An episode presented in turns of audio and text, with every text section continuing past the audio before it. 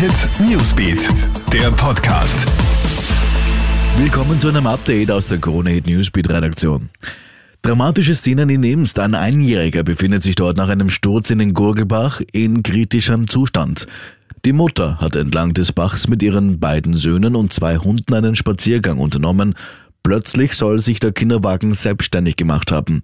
Der Wagen ist mit dem 14 Monate alten Kleinkind darin ins Wasser gestürzt.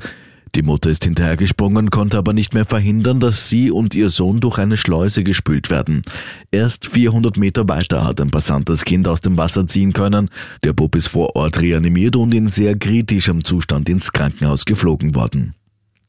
Babyboom in Österreich. Die Zahl der Neugeborenen war diesen Februar um 8% höher als noch im Februar des letzten Jahres. Und auch im März wurden heuer mehr Babys geboren als noch vor einem Jahr. So hätten zwar einige zu Beginn der Pandemie ihren Kinderwunsch verschoben. Rasch nach dem ersten Lockdown hat man sich's aber dann wohl anders überlegt. Und Sie waren dann doch eine Klasse besser. Österreich hat sich im zweiten Spiel der EM viel erwartet. Am Ende musste man beim 0 zu 2 in Amsterdam aber ehrlicherweise zugeben, dass die Niederlande eben dann doch die Niederlande sind. Das Franco-Foto-Team hat gegen die Weltklasse-Mannschaft keine realistische Chance auf einen Punktgewinn gehabt.